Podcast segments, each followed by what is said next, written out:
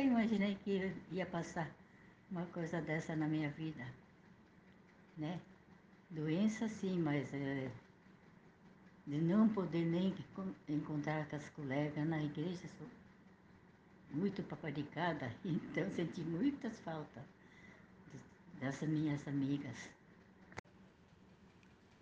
Eu, eu senti muita falta da igreja, porque você sabe, né? Eu vivo na igreja, então eu senti muita falta. Missa eu posso assistir quantas vezes quiser, porque eles passam quatro missas por dia. Mas senti muita falta de não poder sair. Saudade do, da netinha, do neto e das, das pessoas, né? A gente conversa pelo telefone, mas não é igual, não vê a presença da pessoa.